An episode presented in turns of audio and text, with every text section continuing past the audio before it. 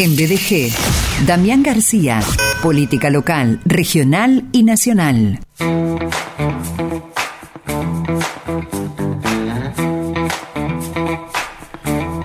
Hola Dami, bienvenido primero. ¿Cómo te va? ¿Cómo estás, Sergio? ¿Cómo está vos? ¿Cómo está toda la audiencia? ¿Cómo está Lean? ¿Cómo están todos? ¿Cómo andamos? ¿Todo bien por acá? Hoy todos en verde.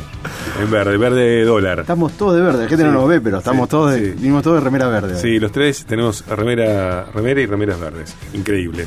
Eh, gracias por eh, el viernes, Dami, porque el viernes eh, tuvimos el, el valor de contar con, con audios del doctor Damín García respecto de, la locura que fue el día viernes, de este feriado inexplicable que se le ocurrió al presidente Fernández. Bueno, y queríamos la, la palabra, como siempre, queremos la mirada de, de especialistas y Damín estuvo allí con su análisis a través de algunos audios. Así que gracias, doctor García.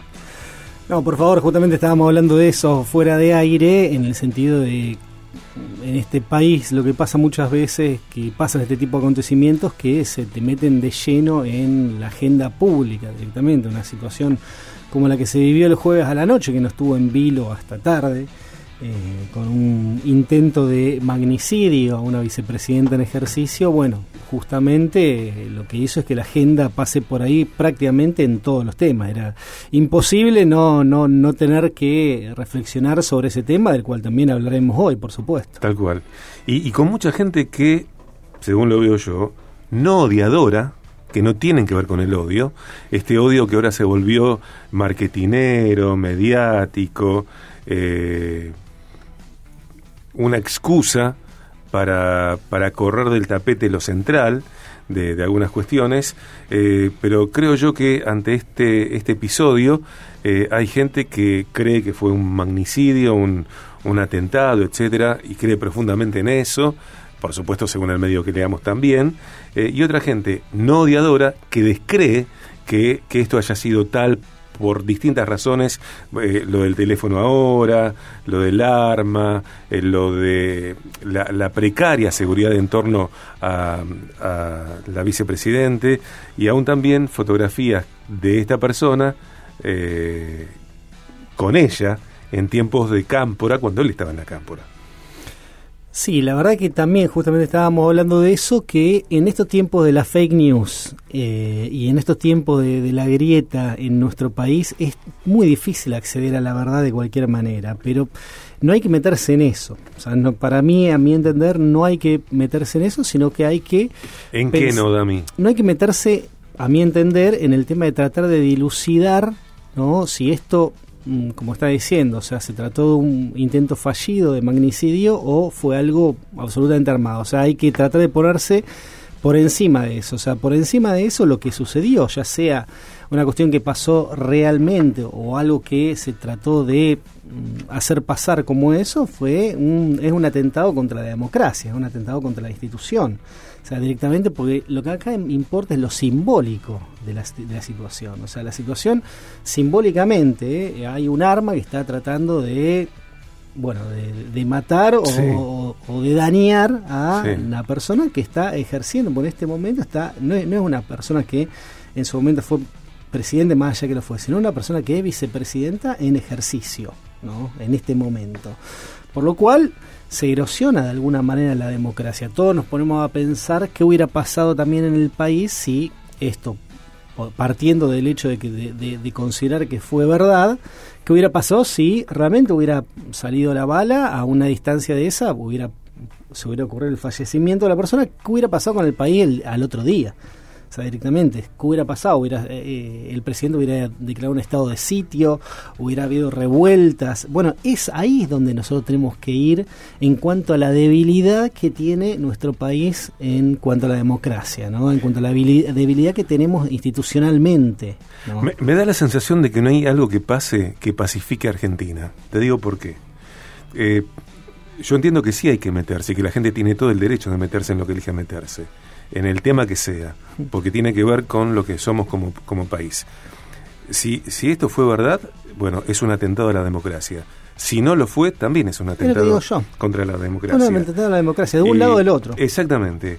Y, y me parece que, que el después bueno, ni pensar lo que hubiera sido Argentina si se hubiera concretado este lamentable hecho y por supuesto que quede claro que como programa y cada uno repudiamos cualquier forma, forma de violencia hacia cualquier persona en la Argentina, eh, esté en funciones o no. Eh, pero digo, me parece que, que, no hay algo que pacifique a, a, la Argentina, porque vamos a suponer que avance esta intención de Donda, de, de la ley del odio, o la locura de Mayans, mm. queriendo frenar el, el juicio en la causa vialidad. Digo, si eso prospera, hay un mucha gente en el país que va a estar indignada y violenta, eh, irritable, con toda razón. Y si eso no prospera, también va a haber otra parte indignada, violenta y con razón. Digo, ¿qué puede pasar en la Argentina que pacifique este estado de cosas con un hombre al frente, como Alberto Fernández, que en este momento es eh, alguien eh, como simbólico, Sí, porque sí. el poder no pasa por él. Sí, sí, alguien que parece una figura más protocolar que otra cosa. Claro, realmente. inaugurando eh, Una figura Cordones, protocolar. cordón y si- pasos a nivel. Una figura protocolar, Sí. es como si fuera la reina o el rey eh, que no toma ningún tipo de decisión en cuanto a, a la, a la vida de- institucional de- del país. claro. Pero mm, yo lo que me pregunto, Sergio, mientras te estás escuchando, es si realmente hay sectores, ¿no? sobre todo de la política y también de la ciudadanía, que les interesa el tema de la pacificación. Porque yo creo que este atentado a la democracia que puede haber habido, como estamos diciendo, de un lado o del otro, como se lo crea, pero no dejó de ser un atentado a la democracia, invita a la reflexión o invitaba a que todas las fuerzas políticas se pongan del lado que se tienen que poner en el sentido de acá lo que se está eh, poniendo en juego es algo mucho más grande de lo que somos nosotros, bueno, pongámonos todos de un lado, como pasó, ¿se acuerdan con el tema de esa foto al principio con cuando se, estaba el tema del COVID-19, Mm. que se separaron todos de un lugar? Fernández, Kicillof y Larreta. la reta, pero incluso también gobernadores Sí. de un lado y del otro, Sí. de, o sea, gobernadores de todo el país. Esa es la foto que se esperaba ver ¿no? después de un acontecimiento así. Una foto parecida a la del 86-87, cuando pasó lo de, lo de Alfonsín y, bueno, Cafiero, el, principal referente de la oposición, junto con el presidente en ejercicio, bueno, dieron esa señal. Hoy por hoy no se dio esa señal. No se dio esa se- señal no solamente desde lo simbólico, desde la convocatoria, pues acá tampoco yo voy a caer en que son ambas partes que tienen la culpa. Acá hay una, una culpa no principal que es por parte de los oficialismos. Quien tiene que convocar, ¿no? Ahí el oficialismo. Dice, bueno, muchachos, vengan, vamos a hacer una foto en conjunta, vamos a tratar de parar entre toda esta locura, que fue justamente lo que no pasó. O sea, entonces, esa es la pregunta que nosotros nos hacemos. ¿Realmente se quiere pacificar o se quiere utilizar todo lo que está pasando ¿no? para poder aprovecharlo, por- para poder tratar de sacar rédito político hasta de este tipo de situaciones? Y eso es lo más preocupante de todo. Eso es lo más preocupante, porque todos los discursos que hubo después, no solamente el de Dondas, eh, no solamente lo de Mayans, sino todos los discursos que también hubo en el recinto, en la sesión especial de, de- de la Cámara de Diputados, pareció echarle la culpa a la oposición, a los medios de comunicación, a la justicia, pero no hacerse cargo de ningún tipo de responsabilidad en cuanto a haber incentivado Tal cual, ¿no? una situación de odio en el país. de un lado y del otro. Porque si algo, de- para mí, eh, hablo por mí, eh, si de algo carece la clase política es de autocrítica. Siempre la culpa está puesta en el otro. Nunca eh, escucho un discurso en donde una persona de verdad, eh, y no la chicana, no la sorna, no la autocrítica para la foto, pero se hagan cargo, viejo. Y, y, y voy, y ya que lo digo, voy también a esto, Damián. Eh, ¿Cuál es la autocrítica que nosotros como ciudadanos nos hacemos por ser quienes votamos eh, a los políticos que nos gobiernan? Sí, bueno, justamente por eso, ¿no? El, el título de la columna era es Argentina modelo para armar, porque yo creo que acá es más profundo la situación. O sea, acá la situación que nosotros vivimos es que la ciudadanía y no te digo que esté de un lado o del otro, la gran grieta que hay acá es que hay dos modelos de, de- con los cuales se está considerando el país. Uno de los modelos es el que cree, ¿no? hasta si se quiere inconscientemente o a lo mejor de una manera más racional, que cree en la división de poderes en cuanto a la institucionalización, el fortalecimiento de las instituciones, en cuanto a que las instituciones están por encima de las personas, ¿no? que les toca eh, ocuparlo en ese momento, y otra parte ¿no? que cree todo lo contrario, que cree que hay determinadas personas que se encuentran por encima de las instituciones. O sea, es una concepción, si se quiere, hasta más centroamericana, ¿no? En cuanto a lo dictatorial, en cuanto a que no importa la justicia, no importa eh, la división de poderes, acá lo que importa es la persona, el, caudillo o la caudillo que nosotros eh, pensamos que está por encima ¿no? de la justicia, por encima de la ley, y a esa persona no le justificamos absolutamente todo. Entonces esa persona se convierte en intocable. Esa persona se convierte en intocable y todo lo que pase ¿no? alrededor de esa persona no tiene que eh, afectarla, porque en definitiva esa persona es la personificación del pueblo que quiere ser salvado. Eso es lo que está pasando también en esta situación. Y ojo, esto no, no me estoy refiriendo más allá que parezca ¿no? a, un, a un sector ¿no? de, de, los dos o al, al, sector oficialista, no me refiero únicamente a eso, porque hay de, del otro lado que piensan también absolutamente lo mismo, que esa persona no tiene que ser juzgada, porque esa persona también viene a liberar de la opresión o el populismo ¿no? por otro lado. ¿no? Tampoco, tampoco es esa la cuestión. O sea, no se puede endiosar. Se, se entiende que en momentos de crisis se busca de personajes o de, o de, dirigentes políticos que sean superhombres. Pero acá no hay superhombres que te salven de, de, de, la situación. Acá lo que te salva es una concertación, ponerse por encima de todo esto y tratar de lograr una concertación que pueda llevar al país a otro lugar. Lamentablemente, este, esto que pasó que era a lo mejor un momento bisagra, un punto de quiebre que podía llegar a decir, bueno, vamos a tratar de poner instituciones por encima de todo, no, lo, no se logró, no se logró, no se logró y yo, yo personalmente responsabilizo más que nada el oficialismo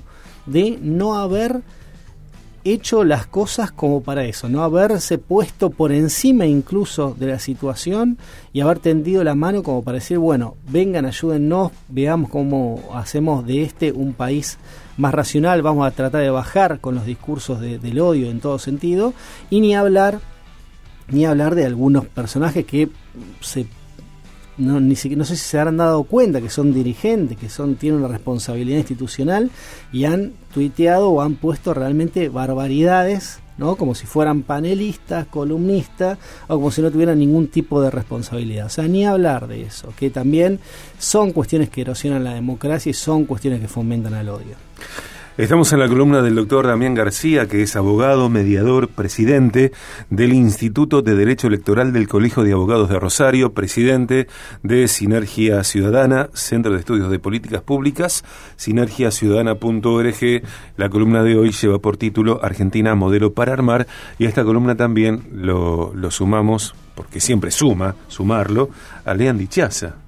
Sí, yo eh, me preguntaba si, si, si la palabra grieta eh, sirve para definir lo que nos está pasando en este ya en este momento como, como país, ¿no? Porque hoy hablábamos, ¿no? De siempre los lunes hablamos de marcas, hablamos de propósito, hablamos y, estaba viendo cómo eh, en estos días más que nunca se está se le está obligando, ¿no? Eh, a las a las a las personas, a las a los influencers, a los empresarios, a los deportistas a tomar partido por uno o por otro lado, ¿no? Mucha gente dice, por ejemplo, gente pública, gente que tiene redes sociales, youtubers, eh, este, eh, gente que hace streamers, que en el transcurso de un día los acusan de kirchneristas y de macristas eh, durante el día, ¿no? Los insultan. Uh -huh. entonces, en toda esta locura y responsabilidad, entonces, esta responsabilidad política, esta, esta locura que tienen nuestros dirigentes de, de sacar partido, de acusarse, ¿no? Ya ¿Al, ¿Alcanza el término grieta? O, o, ya esto estamos ante un, un. Porque una grieta, bueno, está de un lado, está del otro. Pero esto ya es un enfrentamiento que eh, está. este No, no, vamos, vamos, eh, vamos por los que no. Este, por los que no han, no han decidido todavía de qué lado están, parece, ¿no? Sí, sí, pero vuelvo, vuelvo a lo mismo de lo que estábamos hablando antes. O sea, no, no, no tiene tanto que ver la grieta con una cuestión de, bueno, una cuestión político partidaria, creo yo, no, no tiene tanto que ver con eso, tiene que ver con que la persona que se está poniendo la camiseta de esa manera ve en el otro a, al, enemigo de la patria, al enemigo de la patria sea del lado que esté, o sea, pero no pone la patria por encima, no, no pone las instituciones, la República encima. Por acá, es, a mí me resulta absolutamente injustificable de cualquier manera o del otro tratar de, eh, de, de dejar fuera a una persona que ha sido imputada o ha sido procesada por parte de un proceso legal. No, no, no es que ha sido eh, un preso político a través de una dictadura en la cual se lo mete preso y bueno, y de, esa manera, bueno, obviamente que va a tener respaldo político, el respaldo ciudadano, por supuesto. Pero acá eh, directamente, o sea, si se lo acusa al, si se acusa al que yo quiero que esté y que me va a salvar de, de los otros, bueno, se lo está acusando falsamente, la justicia no existe, el fiscal está comprado eh, y, y, y no hay vuelta que darle a eso. ¿sí? Y ahí está el tema. Mientras y no, no, yo no creo que pase tanto por la dirigencia política ya. Ya no pasa por la dirigencia política. La dirigencia política lo puede utilizar o no a, a, a conveniencia, sobre todo cuando está más cerca de las elecciones, porque vos siempre buscas algún tipo de enemigo como para diferenciarte. ¿no? Esto es, mm. es más viejo que. Tal no. cual. Pero ya es la ciudadanía. Ya la ciudadanía, automáticamente que pasó el hecho, ¿no? Ya había gente que no creía que había pasado automáticamente que pasó. O sea, sí. no, no, no, hacía falta la nada. La pistola de agua. Pero no hacía falta nada, no hacía falta nada porque la, la, las personas ya no, no creen en eso directamente, o ya vos hagas lo que hagas, la persona se va a posicionar en el lado que, que quiere. Por eso es difícil también, y lo que también había puesto en el, en el audio, es difícil pensar que esto se pueda haber buscado como para tratar de tener algún tipo de rédito político. Pues acá la gente va a seguir creyendo lo que, lo que, lo que le parezca. Sin autocrítica, autocrítica, no importa lo que haga eh, tu líder, eh, vos lo venerás. Y, y no. Eh, digamos, está fuera del, del, fanático el pensamiento de eh, interpelar al líder pero por supuesto incluso dentro de esos grupos, vos imaginate dentro de algunos de los grupos de lo que estábamos hablando en, en directamente esas reuniones que digan, che, ¿por qué no nos ponemos a pensar a ver si realmente es culpable eh, Cristina de todo esto? No, no, no, no se lo permiten ni hacer ese tipo de cuestiones, porque vos no lo podés tocar porque aún, porque hay mucha gente que piensa que es culpable, pero dice, se lo perdona, ¿no? O sea, le perdona un desfalco, nada menos que un desfalco a la patria, porque acá le, de lo que se está acusando es de haber eh, malversado fondos como para, para, beneficio propio en contra de la patria. Pero se le perdona porque dice, no, mira, peor es la, es la derecha neoliberal, ¿viste? O, o, del otro lado, peor el populismo. O sea, cuando no, cuando en realidad lo que vos tenés que hacer, o lo que tenemos que hacer como ciudadanía es empoderarnos nosotros, como para poder contar las costillas a quien le tengamos que contar las costillas en su momento. A mí me parece, por supuesto lo que digo no le va a caer bien a alguna gente, pero yo creo que en la masa el hombre se anula, se anula, se anula el individuo. En la masa no hay reflexión eh, individual, ¿está? No hablo de individualismo, hablo de que es fundamental para mí en la reconstrucción de una sociedad que los individuos seamos tales, con capacidad de reflexión, observación, autocrítica, etcétera. Bueno, eh, en el populismo, en algunas versiones del populismo al menos, eh, en la masa el hombre se anula, no es nadie el hombre. Entonces, claro, hay plazas llenas, manifestaciones, vamos todos y son y y el valor muchas veces de esas expresiones pasa por lo numérico, no por la calidad del resultado que generan algunas manifestaciones.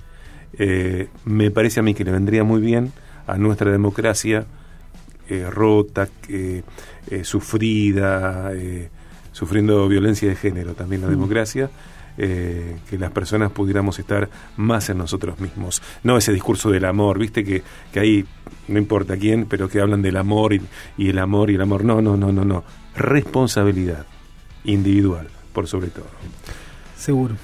Da, mi querido, bueno, eh, a veces se nos queda corto, nos sí, queda corto sí, este sí. momento. No, vení más temprano. no le quiero cortar el branding al amigo de Pero no, está invitado. branding por vos, un branding por todos. Claro, claro. bueno, me, me, gusta, me gusta. Gracias, también querido. Muchas gracias. gracias y bueno, estaremos viendo el próximo lunes. Dale. También gracias, Lean, ¿eh? por, no, por sumarte en este momento. Amigos, 30 minutos después de las 2 de la tarde o antes de las 3 llegan las noticias a CNN.